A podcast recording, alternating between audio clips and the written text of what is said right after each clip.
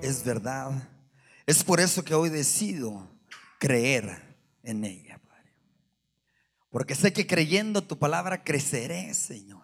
Sé que creyendo tu palabra, Señor, avanzaré. Sé que creyendo tu palabra me transformaré, Señor, y seré cambiado en algo que a ti te agrade, Señor. Me pareceré más a ti, Señor. Avanzaré hacia la estatura del varón perfecto y tomaré, Señor, una imagen y semejanza de acuerdo a la tuya, Padre. Permite que escuchemos tu palabra creyéndola, Señor. Estemos dispuestos a crecer, Señor, para que podamos cambiar y ser bendecidos. En el nombre de Cristo Jesús de Nazaret. Amén. Tome su lugar por un momento, si es tan amable. Y quiero compartir un poquito, ya que todavía estamos en el primer mes del año, compartir un poquito acerca de un ciclo de bendición. ¿Cómo tener un ciclo de bendición? Un año es un ciclo un año eh, eh, es una nueva oportunidad, un año, un inicio de año, es una oportunidad para hacer nuevos compromisos, para hacer nuevas dedicaciones, para eh, iniciar haciendo cosas nuevas, atrevernos a hacer cosas que no nos atrevimos a hacer en el año pasado y por lo tanto tener resultados que no tuvimos también el año pasado.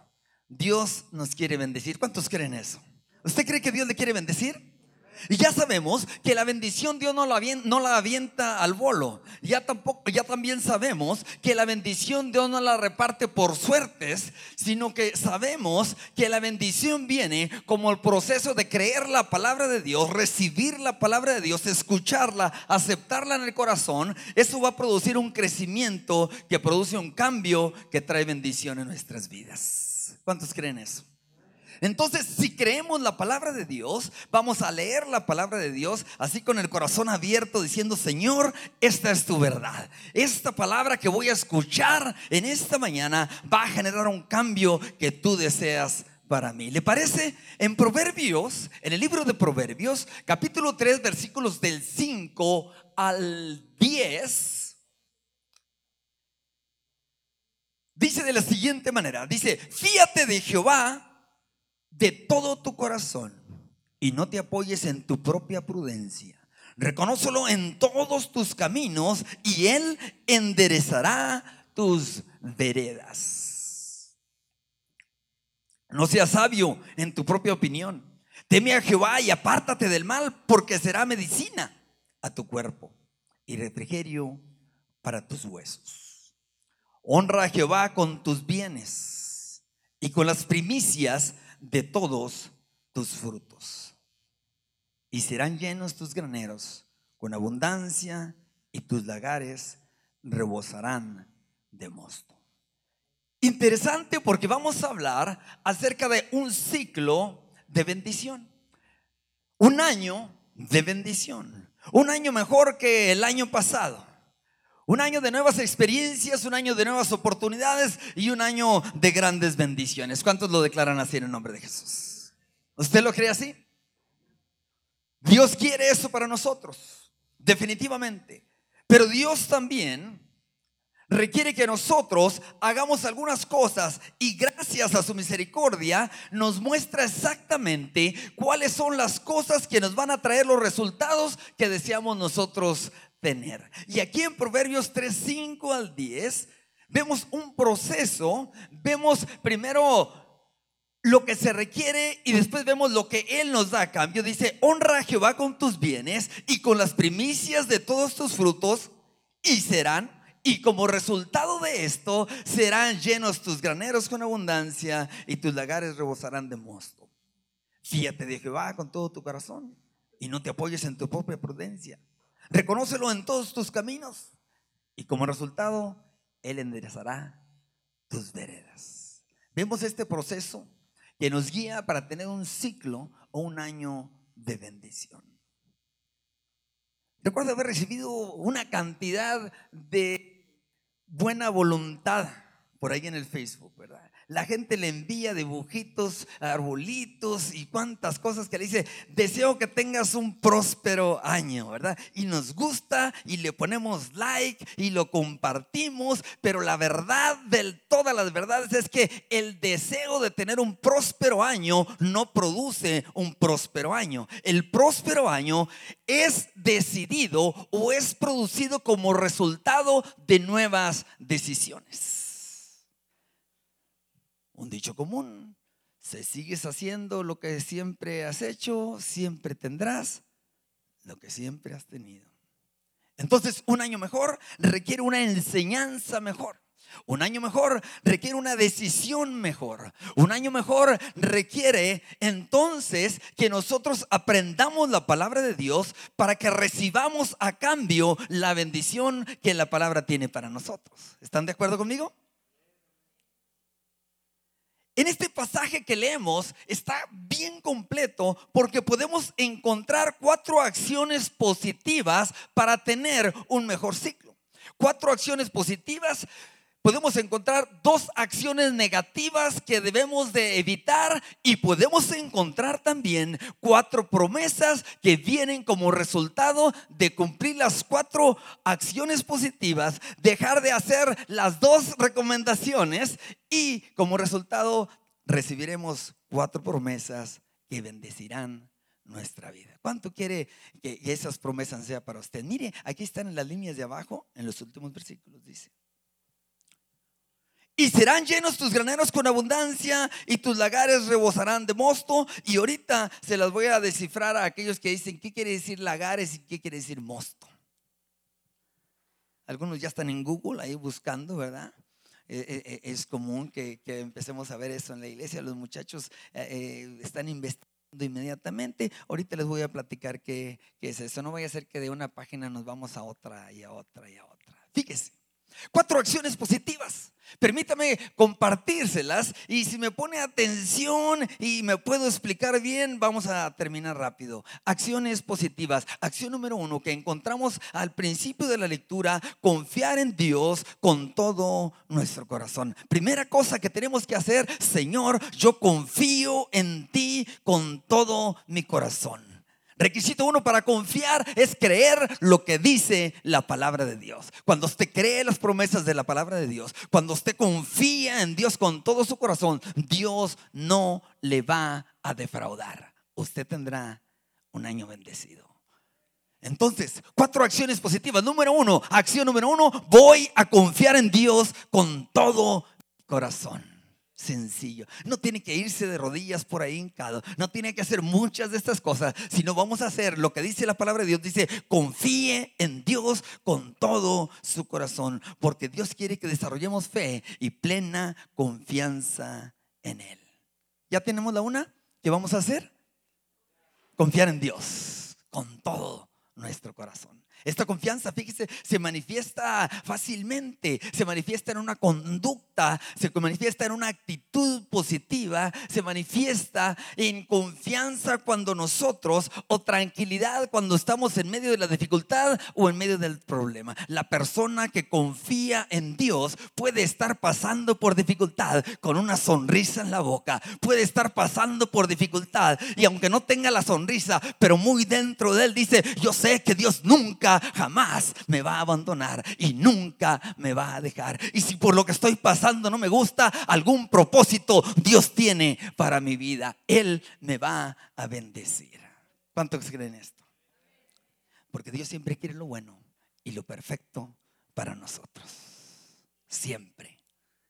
Número dos, de las cuatro actitudes o acciones positivas, la número uno es confiar en Dios con todo el corazón. La número dos, reconocerlo en todos nuestros caminos. Reconocer que Dios es el que nos tiene con vida. Reconocer que Dios es el que nos trajo hasta aquí. Reconocer que Dios es el que nos va a llevar a cumplir el propósito de nuestra vida. Número tres, temer a Dios. O sea, respetarle, honrándolo y honrando su presencia.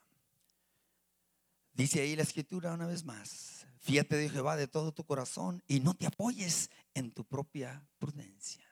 Reconócelo en todos tus caminos. Reconócelo en todos tus caminos.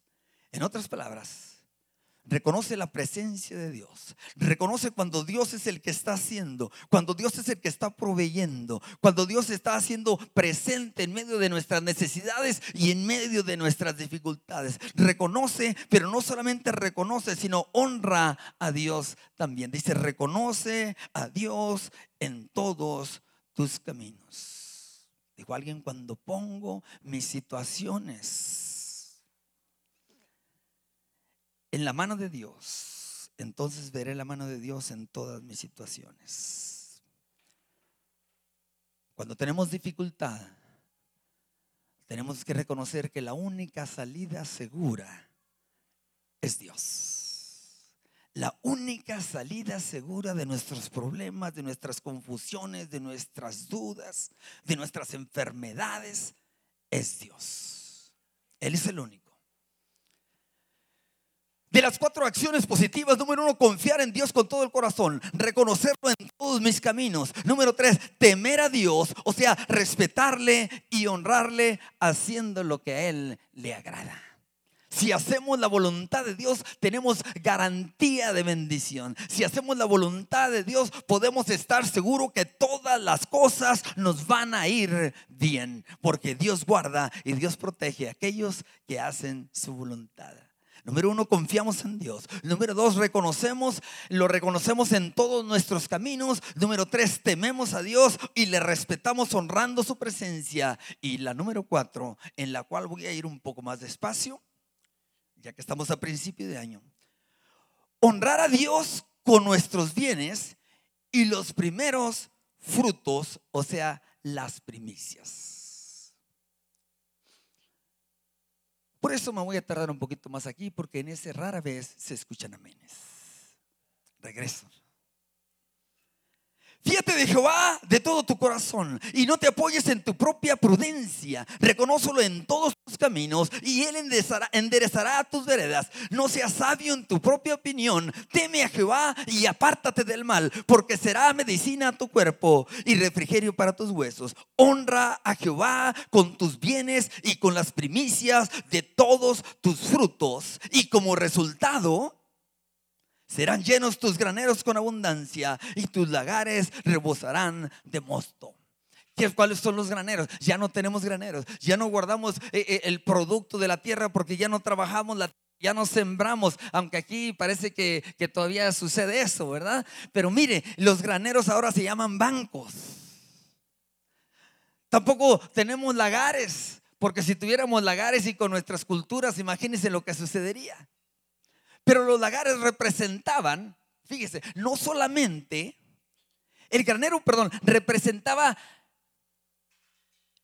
suplirle a la gente o ahí guardaban los artículos de primera necesidad en el granero, todos los alimentos, todos los alimentos de primera necesidad, los granos y todo lo demás. Pero el lagar era diferente porque el lagar no lo tenía toda la gente, el lagar ahí guardaban algo que se consideraba algo extra o algo de lujo. En otras palabras, no todo mundo tenía lagar, todos tenían granero, pero lagar tenían aquellos que se podían dar el lujo. En otras palabras, que podían tener algo extra más y ahí guardaban su mosto. O sea, es como vivir en Estados Unidos y tener un solo carro, ¿verdad? Y ahí ando usted vuelta y vuelta batallando y pues no hay ni taxis, ni autobuses, ni nada. Y todos tienen un solo carro, pero ya cuando tiene el segundo y cuando tiene el tercero, hasta que cada chamaco tiene el suyo, ¿verdad? Entonces va viendo usted que esos ya son cosas extras que usted va teniendo. Y luego cuando ya dice que este está chiquito, quiero uno más grandecito, son cosas extras, son bendiciones extras. Entonces, fíjese, honra a Jehová con tus bienes y con las primicias de todos tus frutos y como resultado serán llenos tus graneros. En otras palabras, no te va a faltar comida, no te van a faltar los artículos de primera necesidad, no te van a faltar donde vivas, no te van a faltar esas cosas, pero no solamente eso, sino que vas a tener más de las cosas que necesitas. En otras palabras, te vas a poder recibir algunas cosas más allá de lo que tú mismo has pedido. Sigo. Voy a hablar un poquito de esto y de historia para que no parezca como invento. Si vemos un poquito la historia, porque dice honrar, el número cuatro fue honrar a Dios con nuestros bienes y con los primeros frutos. Los primeros frutos son las primicias, o sea, lo que se le llamaba el bikirum. Eh, esto eh, eh, en, en hebreo tiene mucho significado, la raíz de la palabra, porque quiere decir primicias en todas las cosas, todo lo primero. Y quiere decir también lo más importante, quiere decir lo más apreciado, quiere decir lo que yo más quiero, eso es lo que doy. ¿Sabía que usted que el regalo mencionaba hace rato? El regalo que más vale para nosotros es el que más aprecia la persona que nos lo regaló. ¿Sí? Llegó un muchacho, amigo mío, de un líder de, Perú. Estábamos en la Ciudad de México anoche viene desde Perú y, estábamos en una reunión de liderazgo y, me saluda y me abraza y me dice que gusto verte, estoy encantado de verte y, un rato y, de rato empieza a hacer algo así, dije yo que, tendrá comezón, pero se empieza a quitar una pulsera que traía y me la regala, dice dame tu mano y viene y me la pone, me dice esta me la regaló mi mamá, dice hace tres meses que falleció. me pudo haber regalado un anillo de oro y no hubiera tenido el valor que tuvo esa pulserita que era así de una correíta nada más sencilla. Pero lo que cuenta, lo que en realidad le da el valor, para mí, es el valor que tiene para él. ¿Cuánto le costó deshacerse de eso? Eso establece relaciones permanentes, hace conexiones permanentes. Ese tipo de detalles hace que la gente se una y que las conexiones se den y se conviertan en, en, conexiones de largo tiempo. Y es importante porque nosotros tenemos conexiones o comunión con Dios también. Conexiones o comunión con Dios también. Igual que usted, igual que yo, el Señor se agrada de que nosotros le demos o que nos desprendamos de algo, no necesariamente de mucho valor de mucho costo, sino de mucho valor para nosotros. Y aquí voy a la historia. En Levítico 23, del versículo 9 al 16. Dice, entonces, el Señor habló a Moisés diciéndole, di a los israelitas, cuando ustedes entren en la tierra que yo les daré y siguen su cosecha, entonces traerán al sacerdote una gavilla de las primicias de su cosecha y él presentará la gavilla delante del Señor, a fin de que ustedes sean aceptados. El día siguiente, al día de reposo, el sacerdote la presentará ante el Señor. Y seguimos más adelante y leemos, estatuto perpetuo será para todas sus generaciones donde quiera que habiten. Esta es una de esas predicaciones difíciles, pero aquí le voy. ¿Qué es una gavilla? ¿Me la prestan? Esta es una gavilla. Para los que no conocían, ¿verdad? Esta es una gavilla. Dice, cuando ustedes entren en la tierra que yo les daré y siguen su cosecha, cuando vean que en el campo ya están empezando a salir estos, empiezan a salir chiquitos y luego se van empezando a abrir, verdes y se van poniendo de este color. Dice, cuando lleguen ahí, dice, cuando siguen su cosecha, entonces traerán al sacerdote una gavilla de las primicias de su cosecha, que es una gavilla de las primicias, no la que sea que esté por ahí. Cuando las personas pasaban por el, por el plantío, empezaban a ver cuáles eran las primeras y más hermosas gavillas que salían. Ellos tomaban una, una tira de tela blanca, tomaban una tira de tela blanca y esa tira de tela blanca la ponían como una marca alrededor de las mejores gavillas y la amarraban. En otras palabras, por aquí no pasen la trilladora. En otras palabras, estas no me las toquen, porque estas son las primeras y son las más bonitas de todas. Estas y amarraban ese listón blanco y decían, estas son para Dios estas son para Dios. Y llegaban con sus gavillas a presentárselas al Señor. ¿Por qué? Porque creían como nosotros la palabra de Dios. Porque sabían como nosotros que la palabra de Dios es verdad y que nunca jamás, nunca falla que los principios bíblicos son eternos y nunca jamás cambian. Dice, entonces el Señor le habló a Moisés, di a tu pueblo, cuando ustedes entren en la tierra que yo les daré y cieguen su cosecha, entonces traerán al sacerdote una gavilla de las primicias de su cosecha y él las presentará delante del Señor. ¿Para qué? Para que el sacerdote tenga más no. ¿Para qué? Porque el Señor la necesita tampoco. Dice, para que ustedes sean aceptados. Después del punto y coma dice, el día siguiente, al día de reposo, el sacerdote la mecerá o la presentará en oración y en adoración a Dios pudiéramos leer ahí más, si tuviéramos más tiempo, yo le recomiendo que lo marque, que, lo pinte de amarillo, haga lo que usted eh, necesite hacer para que lo, lo lea durante la semana.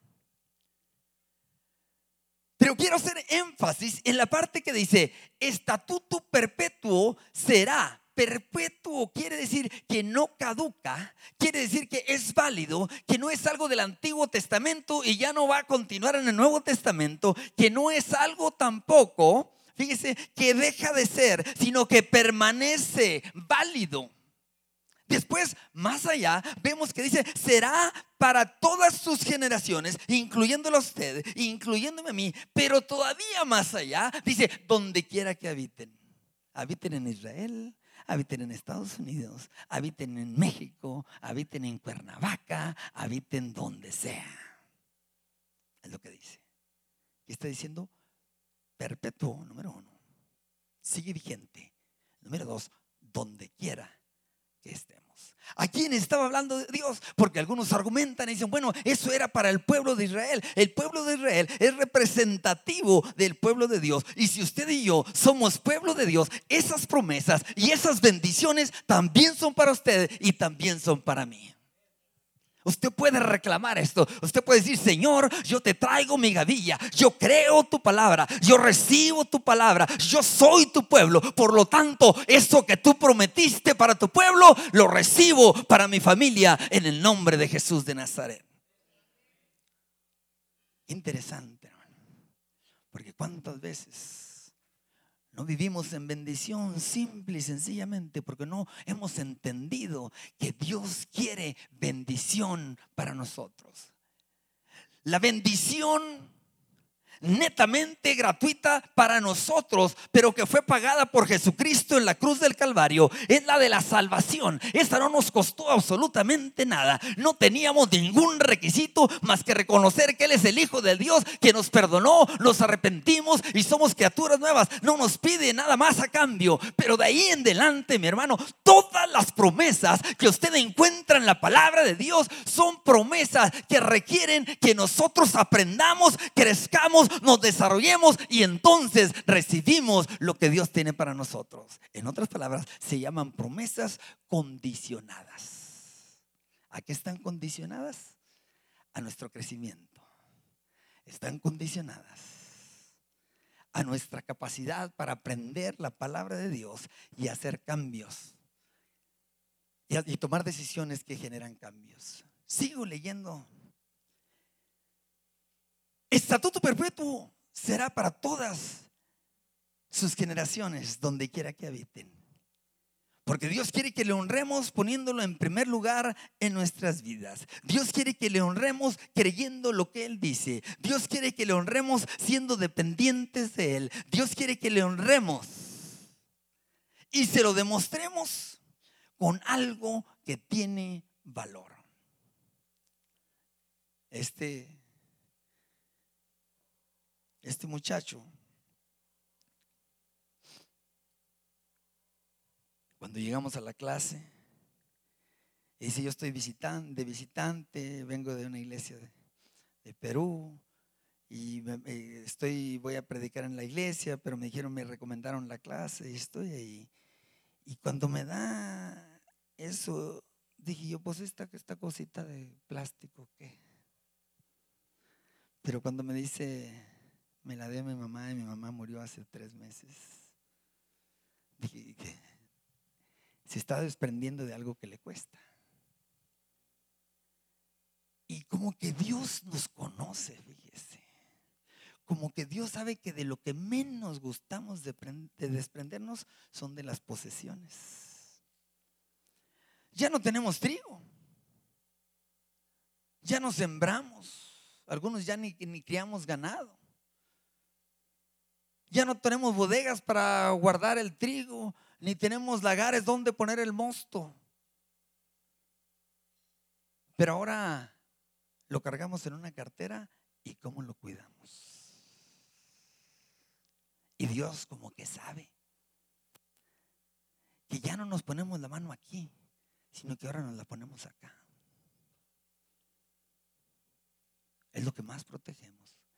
Y Dios dice, para que seas acepto, demuéstrame que me amas. Si puedes obedecer a Dios, dijo alguien, dijo un predicador, si puedes obedecer a Dios en las finanzas, podrás obedecerle en todas las demás áreas. Y qué verdad tan grande. Yo creo que él sabía algo o nos conocía. Digo, si puedes obedecer a Dios en las finanzas, podrás obedecerle en todas las demás áreas. Porque oiga, por cuánto tiempo yo le pude obedecer en todas las demás áreas, ahí nada más se trataba el tema y me ponía así medio josco, defensivo.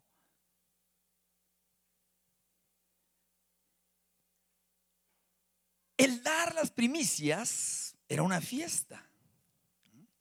Era una fiesta. En otras palabras, era una celebración. ¿Qué es lo que hace que una persona celebre cuando está dando algo? Interesante. Interesante. ¿Por qué cantamos cuando venimos, cuando venimos a dar la ofrenda? ¿Por qué venimos con una sonrisa? ¿Por qué venimos contentos? Lo que nos hace que celebremos y que la ofrenda la convirtamos en una fiesta es la confianza de lo que dice la palabra de Dios que va a suceder después de que yo siembro, después de que yo doy y tengo confianza de que Dios siempre dice la verdad, que la palabra de Él nunca falla, nunca cambia y que si Él promete una cosa, siempre la va a cumplir. Entonces yo deposito mi ofrenda, yo deposito mis primicias y cuando yo deposito mis primicias, casi puedo ver, casi puedo palpar que Dios está contestando ya la oración y está enviando ya la bendición. Fíjese, por eso se convierte en fiesta. Se convierte en fiesta no porque no me duele sacarlo, se convierte en fiesta porque ya puedo visualizar lo que Dios está enviando de regreso para mí. Eso es fe de la de veras. Eso es fe verdadera. Eso es creer en verdad la palabra de Dios. La fiesta o entrega de las primicias tenía como propósito también recordarle a su pueblo acerca de la liberación y de los favores que Dios le había hecho a ellos.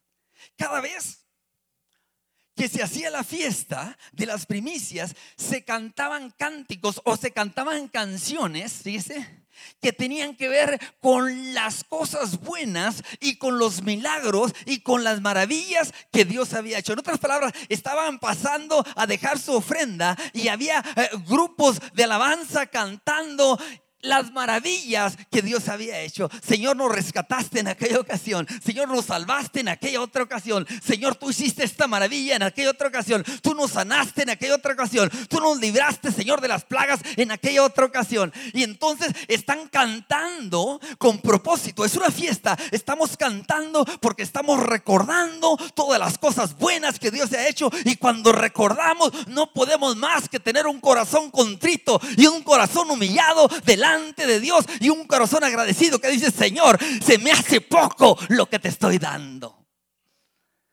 Pero solamente viene cuando creemos la palabra de Dios.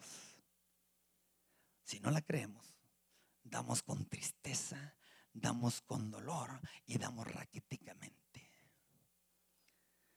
Esta fiesta fue instituida por Dios. Es una fiesta que no es invento de hombre, es creación de Dios. Fue idea de Dios y todo lo que es idea de Dios siempre se convierte en bendición para nosotros. Todo lo que es idea de Dios siempre se convierte en bendición para nosotros. ¿Cuántos les gustaría ser bendecidos este año? ¿Verdad que a todos nos gusta? ¿Y cuántos dicen, yo estoy dispuesto a hacer mi parte para ser bendecido? ¿Verdad que sí? Mire, yo ya agarré el mío. Porque no se trata de decir, ni tampoco de que alguien me envíe una fotito y que la fotito diga, te deseo que tengas un próspero año nuevo. Se agradece, obviamente se agradece, ¿verdad? Claro que se agradece, pero yo sé que el deseo de aquella persona no se va a convertir en realidad, porque el deseo de él no se convierte en mi bendición, mi decisión se convierte en mi bendición. Es entonces cuando yo recibo, cuando yo creo, cuando yo avanzo al siguiente nivel, cuando yo me yo crezco, digo, el año pasado no lo hice, ahora crezco, ahora sí lo voy a hacer, ahora me voy a mover en otra dimensión y esa dimensión se llama la dimensión de la bendición. Un ciclo nuevo, una bendición nueva, un nivel nuevo, una prosperidad nueva, una promesa más que experimento y que vivo y que disfruto. El Señor siempre, siempre es fiel. Él siempre es fiel. Creo que la próxima semana tienen ustedes esta oportunidad, tienen esta fiesta. Haz fiesta hagan fiesta. Que no parezca funeral. Hay algunas ofrendas, algunos momentos de entregar la ofrenda que parecen funerales. ¿Verdad que sí? Aquí no, pero en otras partes, allá en Estados Unidos. Parecen funerales. Va la gente en el momento de la ofrenda y dicen, ay, también que estaba todo y ya van a salir con este asunto de la ofrenda y se ponen tristes, pero lea la palabra de Dios, marque esta escritura y diga, yo voy a ser bendecido porque aquí dice la palabra de Dios, que si yo doy, que si yo ofrendo, que si yo siembro, que si yo doy mis primicias, voy a tener un año bendecido y lo declaro en el nombre de Jesús. Declárelo, pero declárelo no para que el Señor lo escuche, declárelo para que de aquí lo escuche usted y diga, yo declaro que lo voy a hacer, declaro que me voy a mover en esto, no solamente seré oidor, sino seré a hacedor de la palabra de Dios. Las bendiciones no son para los oidores, las bendiciones son para los hacedores de la palabra de Dios. Si usted necesita un año bendecido, si usted quiere tener un año bendecido, diga Señor, yo seré hacedor de tu palabra. Yo recibo esa bendición, yo viviré bendecido, yo viviré protegido, yo viviré guardado por tu mano, yo viviré bajo la sombra de la nube, yo viviré bajo el fuego cuando esté oscuro, Señor, y difícil, cuando esté profundo, yo viviré, Señor, sabiendo que tú me vas a rescatar. Este año voy a ser bendecido porque voy a hacer lo que dice tu palabra. ¿Cuántos dicen amén? Usted dice amén. Usted quiere hacerlo, usted quiere hacerlo, usted quiere Mire, si nunca lo ha hecho, no tiene que traer una gran gavilla, no venga cargado así, pero este año diga, esta va a ser mi primera gavilla, no es la más grande de todas, pero voy a probar. Y el Señor dice, probadme en esto, no solamente para los diezmos, porque toda promesa de Dios le garantizo que si usted la intenta, usted la experimenta, la va a vivir y la va a disfrutar. ¿Usted lo cree?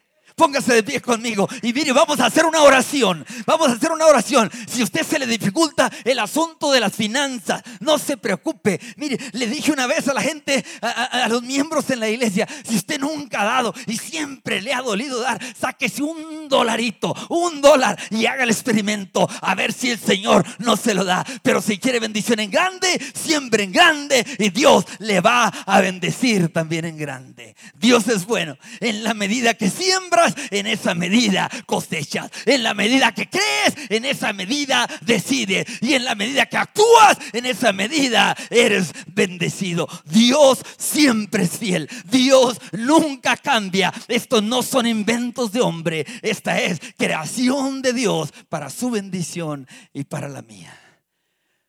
Si hay una persona, la semana próxima, yo no sé, van a tener una oportunidad, llévese su sobre y diga, Señor, ¿Qué son mis primicias? Pues si yo no siembro. El agricultor decidía. No había una medida, fíjese, de qué tan grande tenía que ser el listón. Pero mire lo que hacían ellos. Calculaba el hombre qué tanto era lo que sus brazos podían abarcar de gavilla. Y algunos que ya creían la palabra de Dios Como ya creían lo que decía Dios, ya habían escuchado, ahora querían abarcar lo más que se pudiera. Lo más, y era como cuando eh, eh, hay algún especial de algo, usted quiere abarcar lo más que se pueda. Así estaban ellos. Yo quiero hacerlo grande, grande, porque yo sé que si doy en grande, también recibiré en grande. En algunos lugares se utiliza, voy a dar el primer cheque del año. En otros lugares se utiliza de diferentes maneras.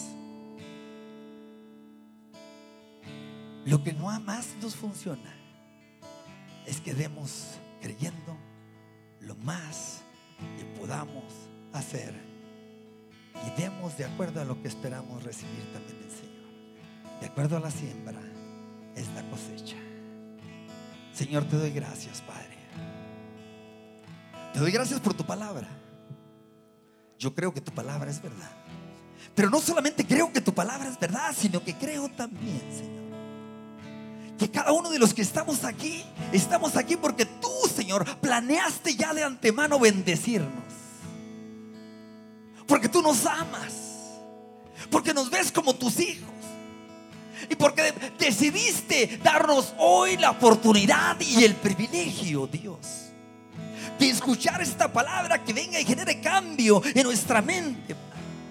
Para que podamos crecer para que podamos ir más allá, para que podamos experimentar, Señor, nuevos niveles de bendición. Rechazo todo pensamiento negativo, Señor, que viene de duda. Y recibo tu palabra para ser bendecido. Lo daré con gusto.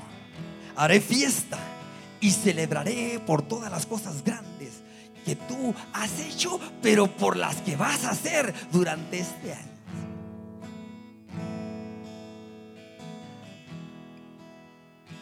Señor, en aquel tiempo la gente podía nombrar su bendición. Podía pensar en las cosas que ellos necesitaban o deseaban más. Y entregaban sus gavillas, decían, aquí está, se le daban al sacerdote. Y repetían su petición o su necesidad. Hacemos lo mismo hoy. Pensando en lo que necesitamos en nuestro hogar. Pensando en el enfermo que tenemos en la familia, en el hijo que queremos que escuche tu palabra y sea salvo, Señor. En lo que más deseamos en nuestro corazón y te entregaremos la gavilla y diremos, Señor, aquí está. Y de antemano empiezo a agradecerte por tu bendición, Padre. Te doy gracias, Dios, por las personas que escucharon la palabra hoy y dicen, yo creo tu palabra. Yo actúo en tu palabra y yo recibo de acuerdo a tu palabra. Recibo la bendición para mí para mi familia.